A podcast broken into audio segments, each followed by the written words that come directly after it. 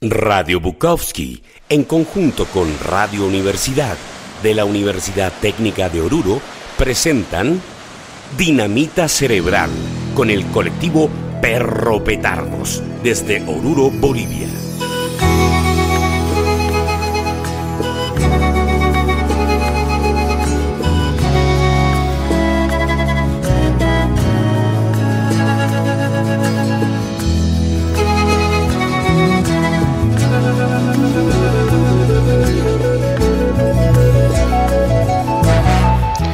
Muy buenas tardes, gente de malas costumbres y buen corazón.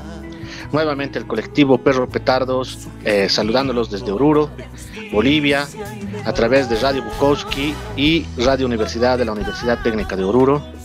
Estamos en compañía de nuestros queridos eh, co-colectiveros, Chocaya, artista visual, Marcos Flores, autista audiovisual y además gestor cultural Villarruela, visual también, y quien les habla, Sergio Gareca, eh, un aprendiz de mago, ¿no?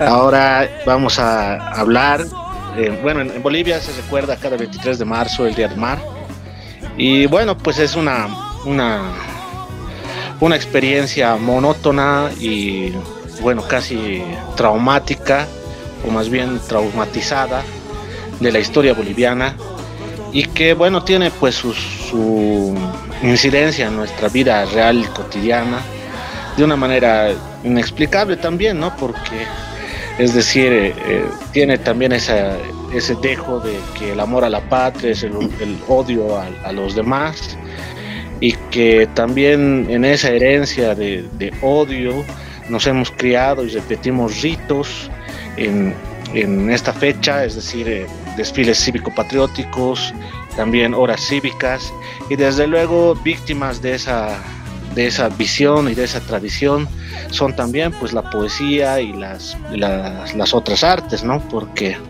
bueno, siempre en, la hora cívica, no sé cómo será esto en, en otras partes de Latinoamérica, pero me imagino que debe ser lo mismo entonces se hace un acto cultural y en el acto cultural hay alguien que se retuerce en el escenario y a esto se le llama poema y obviamente grita unos cuantos oh, oh, y también sufre demasiado al, amar a su país, al amar a su madre, al amar cualquier cosa, ¿no? Y bueno, eso le llamamos también este patriotismo o también civismo. Entonces este sentido cívico de las cosas que se nos van transmitiendo es lo que vamos a, un poquito observar, ¿no? A ver, ¿tú qué dices, Jaime? Eh, buena, bueno, hola chicos del colectivo, un saludo eh, igualmente a todos los que me están escuchando, gracias. Eh, bueno, sí, es un tema mm, de una situación bastante social, ¿no? yo creo que se puede analizar desde muchos puntos de vista. Yo creo que tal vez hay una psicología social, también creo que hay una construcción política, también creo que puede ser eh, entendido como una situación cultural, es decir, eh, es un proceso creo complejo, pero que en, sí esta situación de, ese patriotismo creo que se han establecido como unas políticas de Estado, ¿no? Eh, las oportunidades que he estado en Chile he visto que hay muchas banderas, mucha, mucha propaganda acerca del heroísmo y de la del, sentirse victorioso a través de esa guerra. Y de nuestro lado, pues es sentirnos víctimas, sentirnos invadidos, eh, sentir que nos han robado. Entonces, creo que han sido estrategias políticas dentro de esas sociedades para establecer una especie de orden, una especie de también imponer una cierta ideología, ¿no? Del ser chileno en territorios que no eran chilenos, ¿no?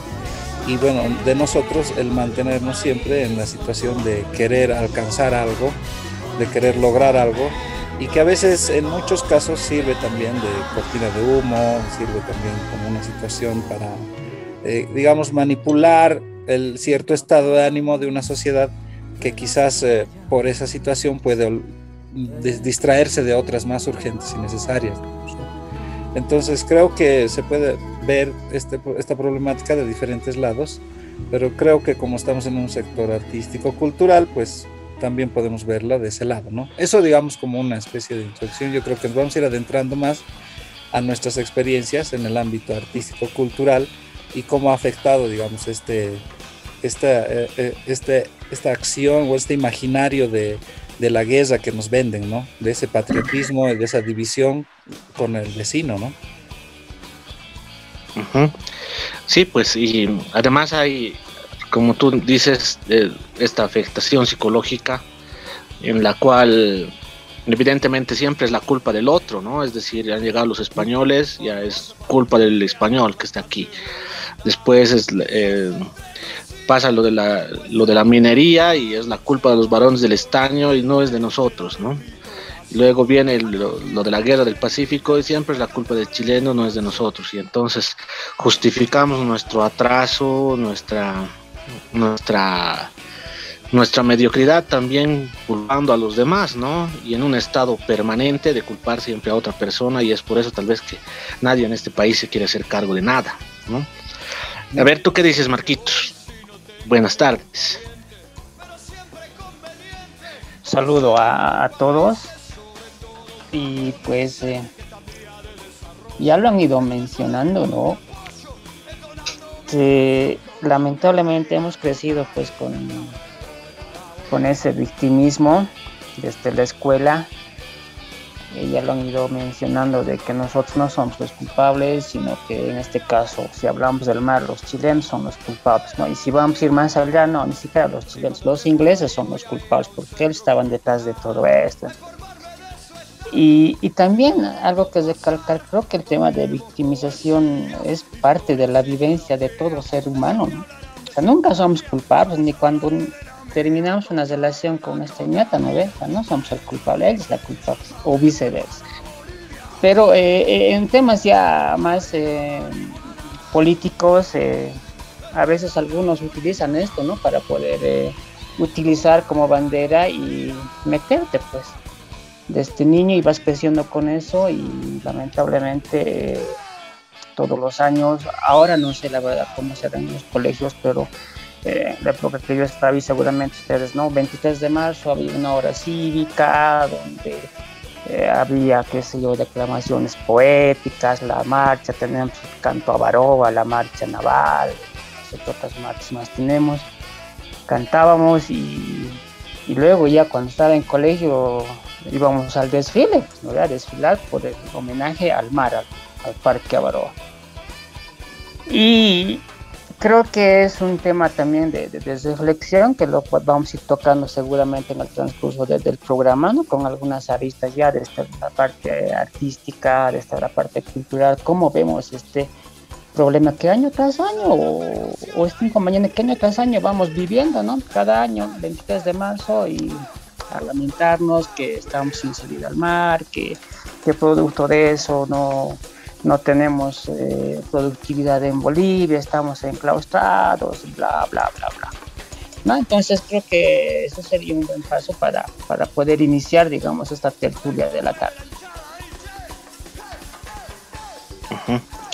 Bien, también, eh, bueno, ahí podemos aprovechar tal vez un poquito para hablar de lo cívico, ¿no? Porque yo me imagino que este mm, asunto de las, de las horas cívicas debe ser pues un resabio también de cierto periodo histórico-cultural que hemos tenido en Latinoamérica, donde evidentemente las clases sociales más pudientes se reunían eh, en veladas artísticas, donde había un número inicial de bienvenida, luego venía un número musical, luego venía un número poético, y al final todo el mundo cantaba el himno nacional y se iba a su casa porque justamente estaban en ese asunto, ¿no? Y había una como que un matrimonio entre la élite social dominante con, con la, también la, la, alta cultura, ¿no? Entonces las escuelas han debido empezar a, agarrar el ejemplo de la alta cultura y tratar de transmitirla en la hora cívica para, para, para que estos pobres este, nosotros pobres eh, indígenas o hijos de indígenas o, lo que sea puedan aspirar a una alta cultura también que venía eh, justamente con este con este asunto de lo patriótico y lo cívico no y por lo tanto sentir a la patria dentro de lo artístico eh, con un solo discurso no un discurso que obviamente era el mismo de este lado de la frontera y del otro lado de la frontera también. Tú qué dices querido Ru Bienvenido, buenas tardes. Hola, hola, ¿qué tal? Saludos a todos, todos los que están escuchando. Me llamo Rubén Villarreal y el tema de hoy día va a ser algo interesante, ¿no? Entonces, nos vamos a empapar un poco de este tema y vamos a entrar a profundidad de varios puntos de vista artísticos, sociales, políticos, me imagino. Entonces, estar atentos todos y a escuchar un poco. Positivo, mi buen Ru. Entonces yo creo que podemos cerrar, digamos, esta primera parte y bueno, al, regresar después de, un, de, una cancioncita, vamos a hablar ya un poco de las experiencias más cercanas, digamos, acerca de este problema que hemos tenido ya en, en el país. Yo creo que esta vez eh, nos están escuchando también allá en Chile, entonces les interesará también saber qué pensamos, ¿no? Y eso, es, eso también es algo interesante. Volvemos en un momento.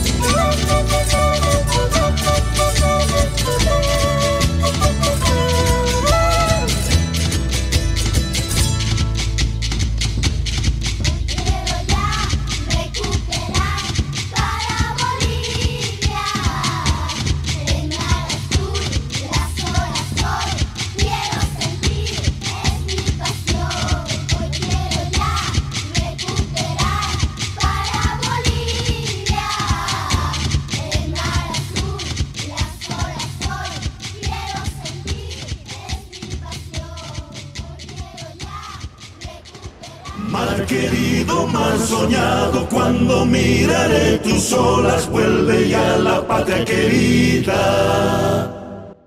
Bien, regresamos. Les agradecemos mucho por su sintonía nuevamente. Y bien, ahora vamos a hablar un poquito de, experiencias artísticas ya concretas acerca de lo que es el Día del Mar y este conflicto que siempre hemos tenido eh, con la frontera, ¿no?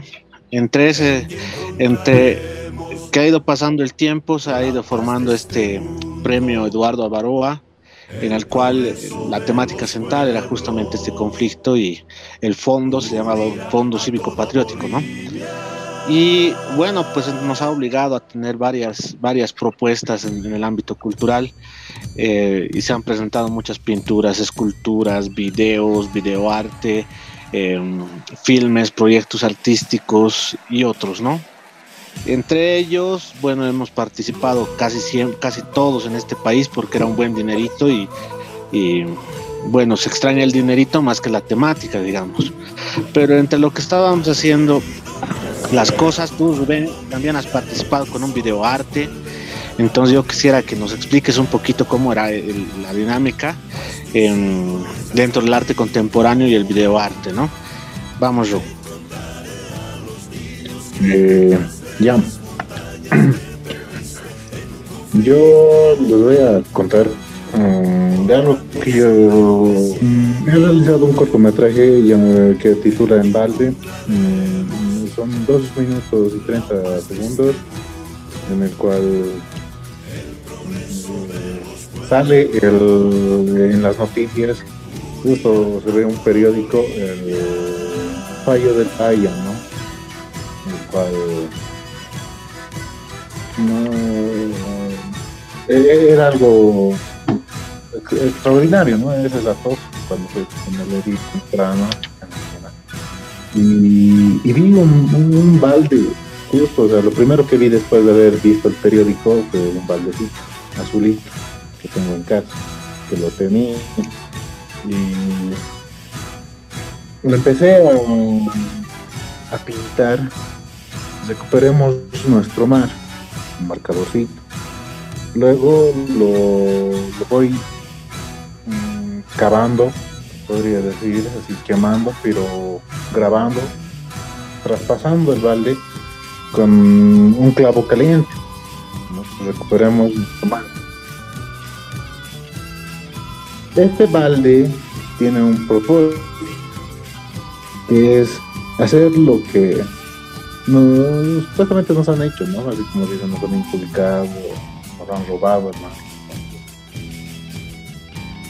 Este balde va a ir a recuperar. Eh, eh, ha sido influenciado de algo bien, interesante, del graffiti del 6 de agosto, recuerdan. Eh, ¿Qué decía? ¿Qué decía ese graffiti? Ahí. Hemos, hemos hecho en 6 de agosto si fuera Sí, sí, sí. Con las, derechos, con las palabras del, nuestro querido sapo caótico, el poeta Mario Burgos, que decía, si el mar está lleno de chichas, recuperar, recuperarlo es un deber tu hermano. sí.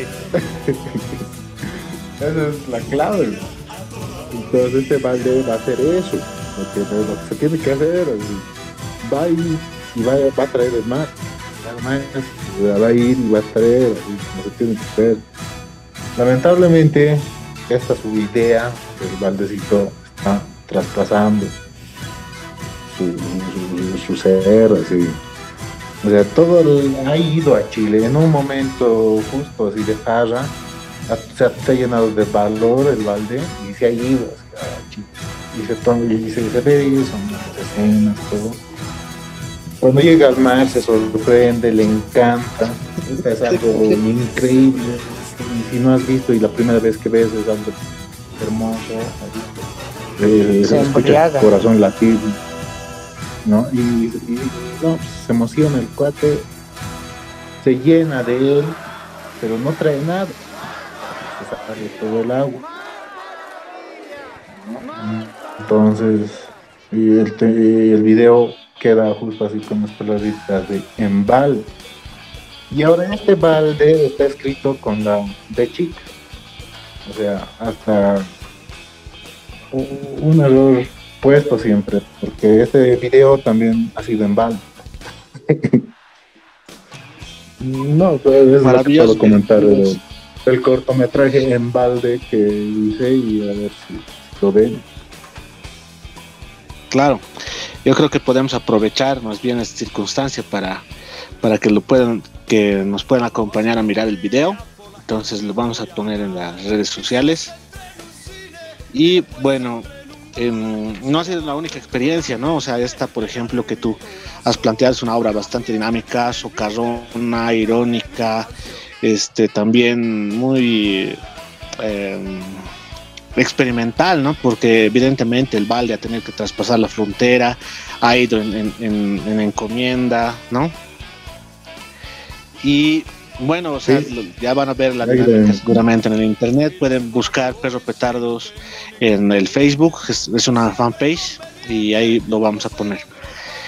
Bien, em, también hemos tenido otras experiencias, ¿no? Antes de que, de que haya una postulación como colectivo al premio Eduardo Avaroa, ya habíamos tenido una primera experiencia este, en un encuentro en frontera con el proyecto APTAPI, eh, que es una, un concepto que lo ha trabajado Jaime Machocaya, que está aquí con nosotros, y eh, donde se ha visitado la localidad de, de Pisiga y se ha hecho las instalaciones en plena frontera, es decir, entre Bolivia y Chile, y en la en, el hito mismo y en, el, en la parte específicamente lineal de la frontera entre Bolivia y Chile también y han participado artistas tanto de la, de la zona de Chile como la zona de, de, Bolivia. Entonces vamos a pasarle la palabra a Jaime para que nos explique la experiencia.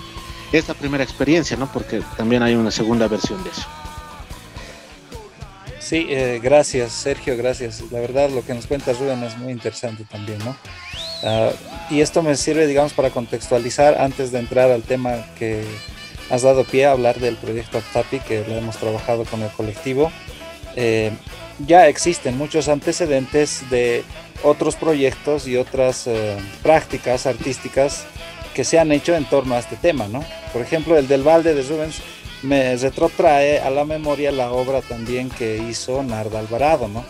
Pero es, creo que como sería la, eh, sería como darle la vuelta a la idea que hizo Narda, porque Narda trajo mar del océano Atlántico de Brasil, un balde de agua de mar, y lo trasladó hasta la ciudad de La Paz, donde se le dieron los honores cívicos, se le hicieron la bandera al balde de agua de mar. Pero el de Rubens es al revés, ¿no? Es, es, es, más, creo, una situación mucho más eh, eh, contemporánea quizás, que podría leerse como una especie de migración de los bolivianos a Chile, que hay mucho, que es de ir de acá, del altiplano, hacia allá también. Es decir, es un, es un regreso, creo, un retorno. Entonces, interesante también. Eh, se han hecho varios proyectos, ha habido exposiciones en Santa Cruz, en, internacionalmente también en Chile, ¿no? El proyecto SACO, que es la Semana de Arte Contemporáneo, la tercera versión ha tomado el tema, ¿no? De justamente las fricciones que existen entre los países a raíz de la guerra del Pacífico entre Perú, Chile y Bolivia, ¿no? Yo tuve la oportunidad de participar de este evento y bueno, el evento se realizó en Antofagasta, ¿no? Pero cuando yo retornaba de allá, pues me imaginaba que se podía hacer quizás el mismo espíritu del evento en, en el territorio mismo, ¿no? Es decir, en el límite de la frontera, ¿no? Entonces, con artistas que habíamos conocido en ese evento, como fue Catalina González, pues eh, contactamos y pues soñamos en hacer este evento, ¿no? Entonces ella hizo una gestión de lograr juntar, reunir artistas de Iquique y que también llegaron de otras partes de Chile y también otros del exterior, que había también había compañeros colombianos y mexicanos, ¿no? Vinieron todos ellos y nosotros acá, pues el, colectivo y otros artistas más, nos reunimos en ese lugar tan árido. Es un, es un clima bastante duro el de Pisiga, porque está en pleno altiplano, ¿no? Entonces eh, nos reunimos ahí y realizamos diferentes tipos de actividades. ¿no? Entonces la idea más que todo era la de ir en contra de esas políticas divisionistas, ¿no? De, decir nosotros somos los ganadores, ellos son, justamente como decía como siempre es el otro el culpable de los males de uno. Entonces en esta situación asumíamos la metodología del AFTAPI como una especie de reencuentro, de sanar heridas, no sé, de, dialogar en cosas que realmente creo que son más importantes en este tiempo que pelearnos por una guerra que nos divide y que nos hace daño nomás, ¿no? Entonces en ese escenario hemos tomado el Aftapi como ese encuentro, que el Aftapi es en realidad un ritual andino aymara, que es compartir lo que hemos cosechado, ¿no? Compartir lo cosechado. Y, uno brinda lo mejor que tiene para poder eh, darle al otro y recibir del otro. Entonces nos hemos reunido y hemos compartido ideas, experiencias, obras. Ha sido, yo creo, bastante, una experiencia bastante positiva, yo creo, para ambos lados y que hemos generado este evento, que después ha sido premiado ¿no? con el premio Eduardo Aroa, que es un premio importante mm, eh, para Bolivia, que lamentablemente en, la actualidad mm, está en una situación bastante incierta, pero creo que este proyecto ha sido fundamental para el colectivo y creo que también como una reflexión acerca de cómo puede funcionar el arte como una especie de aglutinador de un encuentro, ¿no? Bueno, eso es lo que puedo decir. Gracias. Bien, gracias. Y bueno, la segunda versión de este, de este proyecto TAPI ha sido la otra frontera, que es la frontera de Tambo Quemado, eh, pero más propiamente la comunidad de Lagunas, a quienes me voy a permitir mandar un cariñoso saludo a través de Radio Universidad, a don Félix, eh, que, que, era el Sulca Guatiri, que, ha permitido que la comunidad nos reciba de una manera muy, muy cariñosa y también en un momento bastante especial, ¿no? Porque está también ahí el, regimiento que rinde honores en el Día de la Bandera, que fue esa la fecha en la que fuimos, y el paisaje maravilloso que tiene el Sajama, ¿no? De ahí también hemos podido recibir a dos colectivos de, de Chile, y también nosotros hemos, hemos estado ahí presentes con colectivos bolivianos, tal es el caso de TAC Claustro y también el colectivo Guasipacha, que en este caso estaría representado por nuestro querido amigo Marcos, y que y ahora le vamos a dar la palabra para que nos pueda hablar un poco acerca de la experiencia. Bien, eh, sí, ha sido una linda experiencia el que se ha ha vivido allá, ¿no? En la comunidad de, Laguna, a unos cuantos pasitos de lo que es la frontera final Tambo Quemado, donde, bueno, con el colectivo o invitación del colectivo Peso Petardos hemos acompañado el trabajo que han ido a realizar, el intercambio artístico que han hecho, ¿no?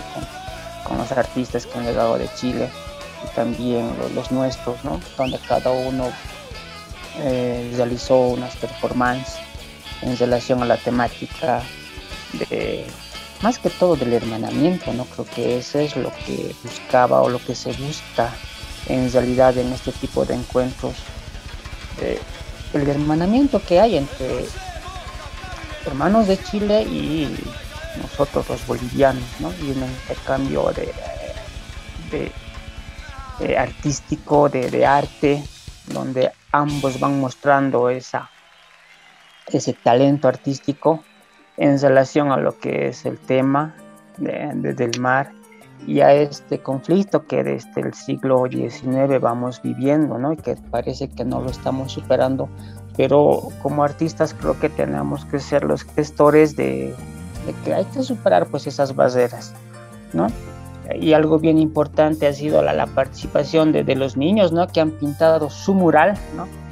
bajo eh, la, orientación y, la guía de, de quienes han ido, ¿no? del colectivo Peso Petardos ahí en la parte artística de, murales. Pues los han pintado, ¿no? Su vivencia, ¿no? Algunos pintaban el Sajama, otros pintaban alguna llamita, eh, alguna marihuana, todo lo que hay en ese conjunto. Porque recordemos que en lagunas, lagunas también se llama porque hay una, pequeña laguna. Y es una vista impresionante, es un paisaje muy pintoresco, muy, muy maravilloso que tenemos acá en el altiplano orureño. Y ellos han reflejado en su mural, en la, pared de su escuelita, toda esa fauna y, belleza natural que ellos tienen, ¿no? Con quienes también hemos compartido y una tapi, ¿no? Con huevitos, su trillito, eh, se ha entregado una mesita en la noche, una ritualidad para, para agradecer, pues estábamos en un sitio, pues, el Parque Sajama es un sitio sagrado, ¿no? Es un lugar donde podemos tener una, ah, una energía bastante positiva, entonces ha sido una experiencia muy maravillosa y creo que ya lo han ido mencionando, no falta ese tipo de, de actividades o de espacios donde podamos ir a mostrar esa creatividad. Eh, y, con nuestros hermanos países, en este caso con, con, Chile, más actividades de hermanamiento, pues, porque en los encuentros no hay esa disputa, somos hermanos, somos uno más, compartiendo conocimiento, compartiendo experiencias, riendo, bromeando, jugando, pintando, cantando, somos uno. Y creo que tenemos que ser eh, los voceros de que estas cosas que han, ido, han creado políticos o, personas con intereses propios, nosotros no, o sea, nosotros voceros de que estas cosas tenemos que superar. Una actividad muy maravillosa, ya, ya han sido cuántos años, eso ha sido del 2018 o de 2019, y ya, ya, olvidé la, el año. ¿no? 17 creo que era. Entonces ya, han pasado varios años y miran, eh, el año pasado no lo hemos sentido por el tema de la pandemia, pues, que se pasó volando, pero y mira, ya son varios años que, de la que se ha hecho esa actividad y, creo que hace falta, ¿no? habría que buscar algún mecanismo o autofinanciamiento, no sé, algo, pero hay que volver a, repetir, ¿no? Sobre todo uno, compartiendo con nuestros hermanos de las comunidades en el área rural, que muchos también vivimos en, la ciudad, pero es bueno eh, tener ese, eh, eh, ese enlace, esa comunicación con ellos y también llevando un poquito de arte y sobre todo buenas vibras, buenas positivas de que hay cosas que tenemos que ir superando.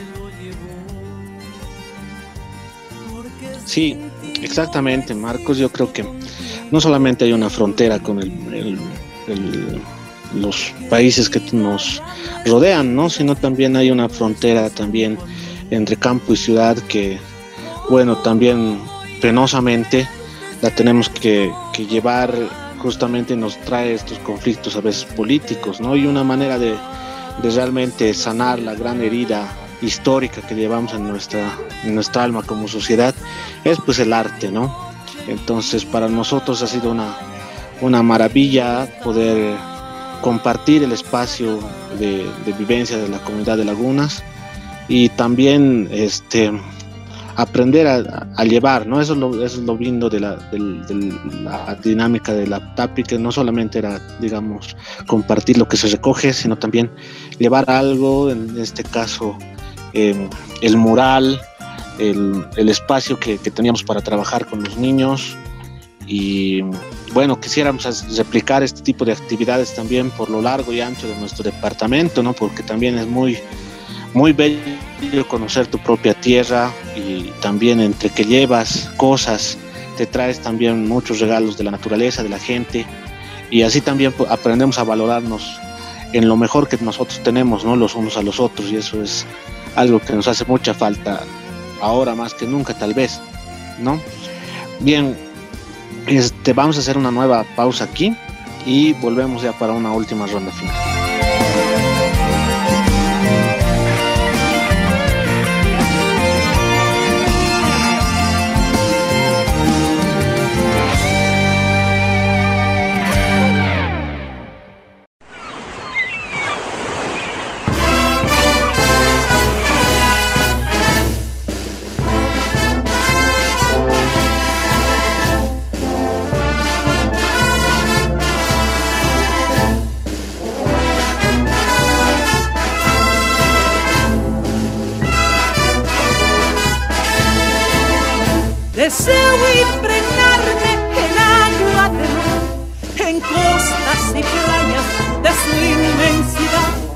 Muchas gracias nuevamente y bueno, ya con una ronda final para despedirnos, habrá que pensar también un poco ya en, el mar mismo, ¿no? Es interesante que se haya tenido que escoger un día del mar, porque, bueno, como alguna vez habíamos dicho, o alguien lo ha dicho, hay tres cosas maravillosas en la vida de un ser humano, y esas son hacer el amor, volar y ver el mar, ¿no? Son las tres experiencias más intensas que uno pueda tener, dicen.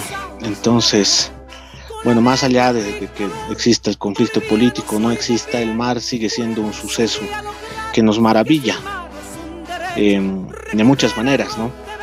Y bueno, también eso me hace pensar en toda, toda la historia de la humanidad, ¿no? Porque es una, una fuerza increíble la del mar. Y pensar, por ejemplo, en el primer hombre que se ha debido aventar al mar tratando de conquistar ese gran monstruo que además tiene un corazón que late siempre, ¿no? Y que no descansa y que no puede morir y aparte es casi infinito hasta pasar por la Odisea, ¿no? Cuando Odiseo se le ocurre de manera loca realmente provocar a Poseidón y él lo tiene lo tiene en periplos durante 10 años para poder volver a Ítaca y no poder entender, ¿no? Es decir, que el fenómeno de la naturaleza, al cual podemos llamar un Dios, nos, nos intimida a uno, nos reta también, nos desafía como seres humanos, nuestro intelecto, nuestra audacia, nuestro sentimiento mismo, ¿no?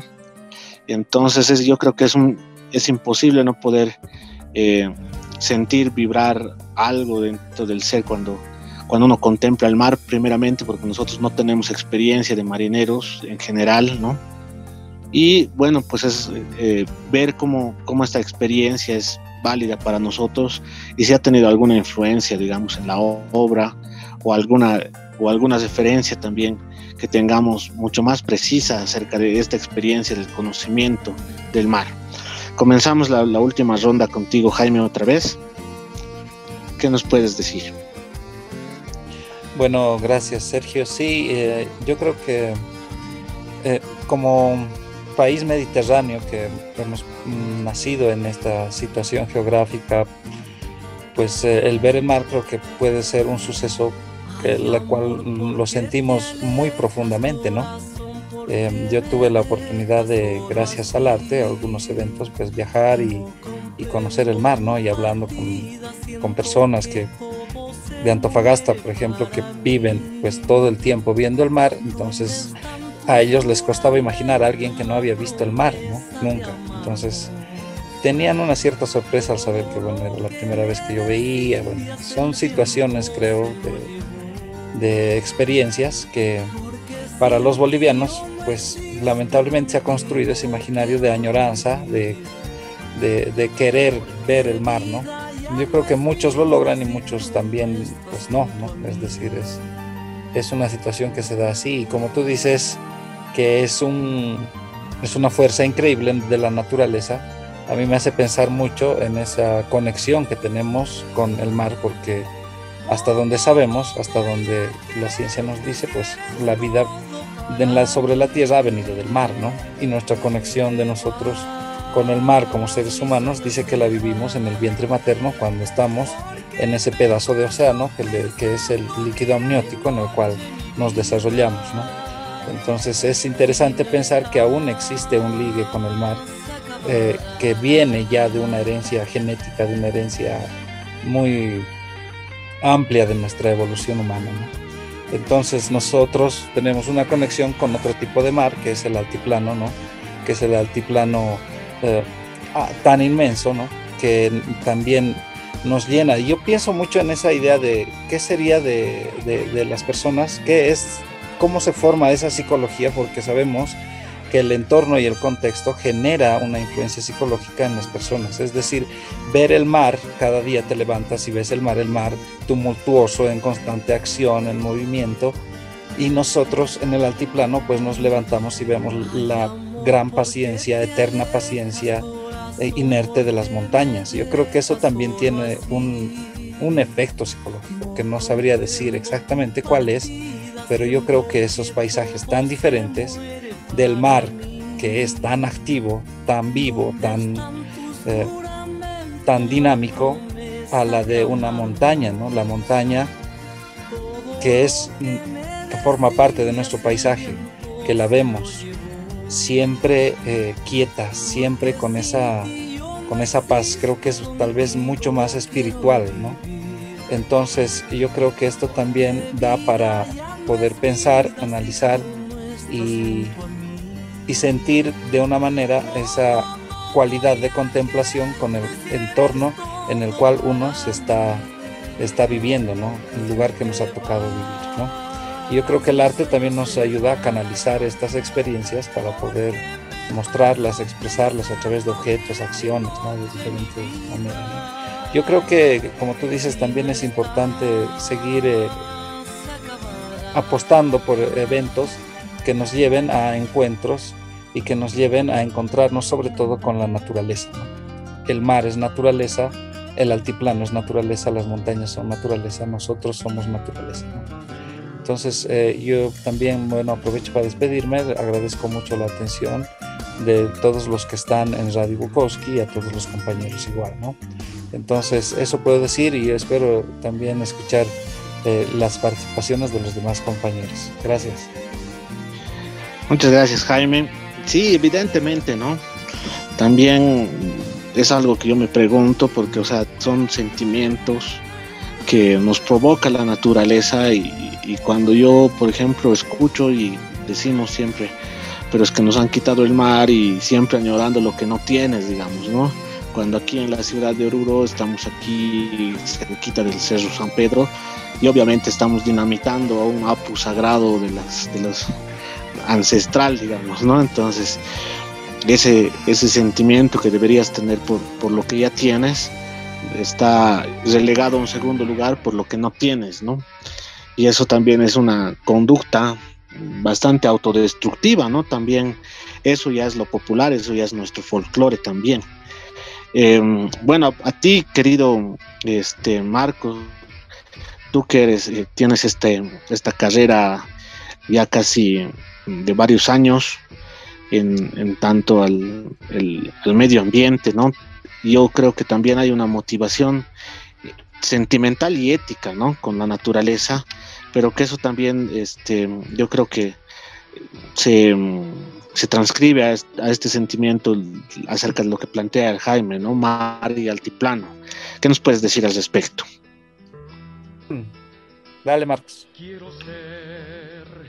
Eh, lo que decía Jaime es, eh, es algo cierto, ¿no? Y lo que planteas también, Sergio, porque o sea, añoramos el mar, o sea, ¿cómo puedes añorar algo que no has tenido? O sea, vos, o sea, nuestros abuelos, nuestros tatarabuelos seguramente sí hemos tenido mar en el siglo XIX, ¿no? Pero en nuestra realidad, en nuestra actualidad, no. ¿cómo vamos a añorar algo que no, nunca hemos tenido? Y, y, tenemos esa construcción, ¿no? De, añoramos el mar, quisiéramos conocer el mar y, y visitas Chile, no sé si Jaime o Sergio les ha pasado, me tocó visitar a Chile, conocer Perú, y no todos, eh, ellos que tienen acceso al mar, ni tampoco ellos todos conocen el mar, ¿no? teniendo ellos en su país ¿no? acceso al mar, pero tampoco todos lo conocen. Entonces creo que es una construcción un poco falsa que, que hemos tenido y creo que es importante esto hacernos pensar de que tenemos que valorar lo que tenemos en Oruro sobre todo, eh, uno, ni siquiera conocemos nuestro paisaje natural que tenemos. Hemos visitado con, una actividad con ustedes mismos en a lagunas, pero hace unos dos o tres años atrás. Muchos aquí en la ciudad de Oruro ni siquiera conocen que existe ese, ese paisaje o solamente saben de nombre, ah, el Sajama, o el aniversario, o el Gran Sajama, el Tata Sajama, hasta está en nuestro himno de Oruro, pero no conocen, no saben cómo llegar. Y hay inclusive hay una ruta asfaltada por, por Turco, que es mucho más corta que por Patacamayo. Y, y muchos ni siquiera saben que la ruta está asfaltado para llegar a Entonces hay mucha desinformación, ¿no? Eh, hay un paisaje en nuestro altiplano, es una belleza muy diferente a lo que vemos en las películas. Tal vez nos hemos acostumbrado a que queremos ver paisajes así lleno de selva, montes, cascada y hay un horizonte infinito del mar. Creo que eso queremos ver. del, Rey León, ¿no? No, y, no y no valoramos aquí nuestro paisaje eh, altiplánico, que es una belleza, ¿no? Y en, este, en estas actividades medioambientales me ha tocado compartir estos viajes eh, con algunos extranjeros que han llegado, sobre todo españoles, belgas y holandeses, y se impresionan por este paisaje maravilloso que tenemos. ¿Y por qué no lo promocionan? Me preguntan ellos. O sea, esto allá en Europa, en, Bélgica, en España, no lo tenemos. En cambio, aquí ustedes lo tienen y no lo están valorando. Y hay sitios turísticos, inclusive aquí en Oruro, naturales, Pumiri, al, margen de Sajama, Pumiri, Alcaya, el, el, Salar de Coipasa, Carabi, etcétera, otros lugares más y que muchos no lo conocen, ¿no? Y queremos ir, queremos ir a Villa Tunari, queremos ir a, ¿cómo se llama? A La Paz, ¿no? A los Yungas, eso es lo que queremos conocer. Entonces, creo que nos falta un poquito de eso y también, ¿no? Informar. Eh, uno también parte de nuestras autoridades que tal vez no, no están haciendo una buena labor en ese aspecto, porque no te informan. O en el caso del Sahama, dicen que hay el Sahama, pero no te dicen ni cómo tienes que llegar allí o qué hay allá. Entonces, eh, eso también es una tareita aparte que tenemos que hacer y que como artistas también de alguna manera tenemos que ir inculcando eso ¿no? en nuestro entorno y así como en el Facebook, de alguna manera pues, que se haga viral en nuestro entorno, que tenemos estas cositas y que no todo es mar. Y eso también incluso podría cambiar un poquito ¿no? nuestra mentalidad de que no solamente vamos a añorar al mar y no vamos a seguir odiando a los chilenos porque nos han robado al mar, sino que también aquí tenemos cosas y no necesitamos necesariamente el mar. ¿no? podemos odiar también a, nuestros autodestructivos, los podemos odiar también. Claro, no solamente a los otros, ¿no ve? no solamente buscar culpables y, y, creo que eso es una tarea aparte que tendríamos que hacer y podríamos hacerlo, ¿no? Empezando de nuestro entorno y bueno, pues ah, hay que ir haciendo de, a poco un granito de arena desde donde estamos con nuestro talento y creo que se puede ir haciendo grandes cositas a partir de él, ¿no? Y muchísimas gracias por, por el día de hoy, pues será hasta el siguiente programa. Super Marquitos, entonces antes de darle la palabra a Rubén para que de las palabras finales de este, de este programa de Dinamita Cerebral. Vamos a mandarle un saludo a Ivo Maldonado allá en Chile, director de, Casa Bukowski, a Rogelio Estrella que está en, Perú en los controles. Gracias por, por bancarnos estas horas y también por estar al pendiente de la radio casi 24 horas al día. Y bueno, acá también a Radio Universidad que nos está otorgando una casa para poder comunicarnos con los nuestros.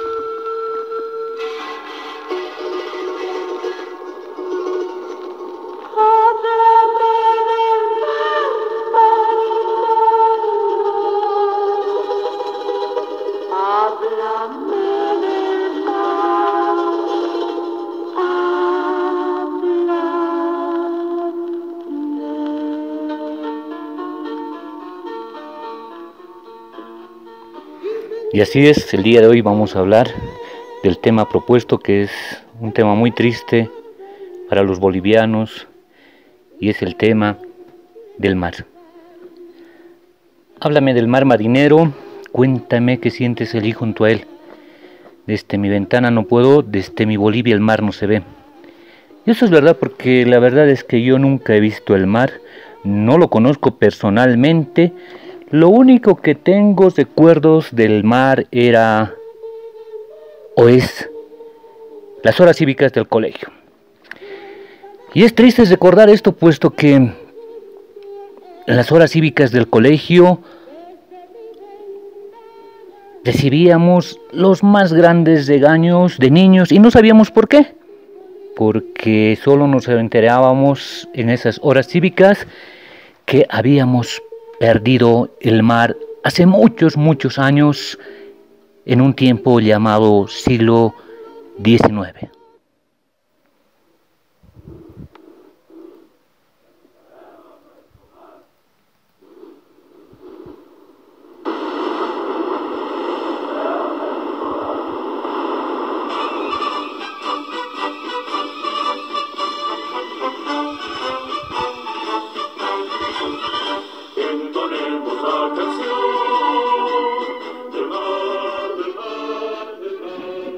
Así es, esas horas cívicas que teníamos eh, todos los días, eh, que había ah, que recordar algún acontecimiento patriótico, en el cual los profesores, los directores de ese tiempo, no reparaban en decirnos palabras como que si no estudiamos no vamos a recuperar el mar, que si no somos grandes profesionales o hombres de bien jamás podríamos retornar a los puertos del Pacífico. La verdad no entendía mucho cuando era niño, pero sí me gustaban las horas cívicas porque luego del himno nacional, luego de las palabras y los regaños del director amenazándonos que si no estudiábamos íbamos no íbamos a recuperar el mar, venía la parte divertida de la hora cívica donde se ya los niños de kinder bailaban disfrazados con barquitos de papel. Con sus hermosos disfraces, niños bailaban al son de tonadas, disfrazados de marineros, jugando con los barquitos y diciéndonos que el mar se podía recuperar. Luego venía otro número trágico, el número donde una de las niñas estaba con un vestido blanco, totalmente blanco y limpio, pero con las manos encadenadas. Y bueno, nos emocionábamos al escuchar la marcha naval al final, al final de la hora cívica. Y como emocionados también hemos quedado con el fallo de la Haya, donde se han reducido nuestras posibilidades de recuperar el mar y eso sí es más trágico que tener que aguantar toda una hora cívica cuando eres niño y no entiendes muy bien por qué te culpan de haber perdido el mar. Y si no te esfuerzas mucho, jamás lo vamos a recuperar. Y bueno, para recuperar el mar en La Haya, hicimos una gran bandera, una bandera gigantesca una bandera de kilómetros kilómetros. Creo que vencimos de cortines, pero igual no tuvo mucho mucha fuerza la bandera o nos faltó tela porque no recuperamos el mar. Y de tela también estaba hecha mi última obra que hicimos con el colectivo Perro Petardo hace algunos años atrás en la frontera Bolivia y Chile, donde nos reunimos con artistas de varias latitudes de Sudamérica, principalmente chilenos, en un evento que se denominaba Actapi. En ese entonces yo hice una obra, pinté una tela en mitad del territorio boliviano, mitad del territorio chileno, luego le puse muchas llaves, bajo de la tela una dinamita y la hice explotar. Fue interesante el efecto, puesto que las llaves al explotar, al salir disparadas como metralla, perforaron la tela y nos dejó una obra estética interesante. Como interesante ha sido la charla del día de hoy, y ya para terminar, porque hemos sido breves, breves, vamos a escuchar la intervención y como escuchábamos en este tiempo, la fomonímica en la hora cívica de esta cantante. Ya los jovenzuelos o jovencitas de secundaria solían hacer la fomomímica con esta cantante, también referida al mar, pero a un marinero en cuestiones de amor. De fuego y espalda morena, se quedó tu velero perdido en los mares, varado en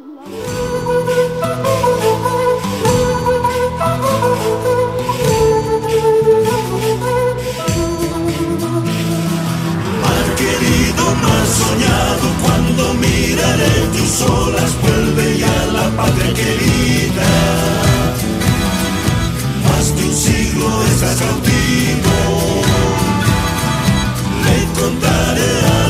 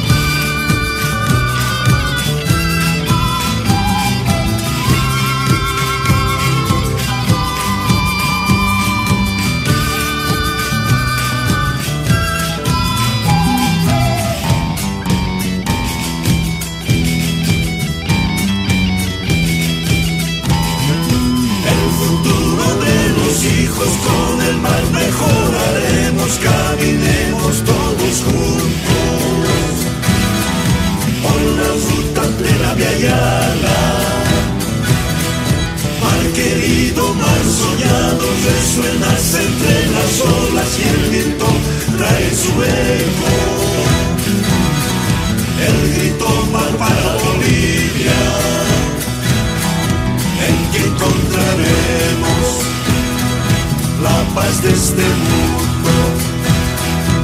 Ese faro alumbra los pueblos y unirá a toda Bolivia.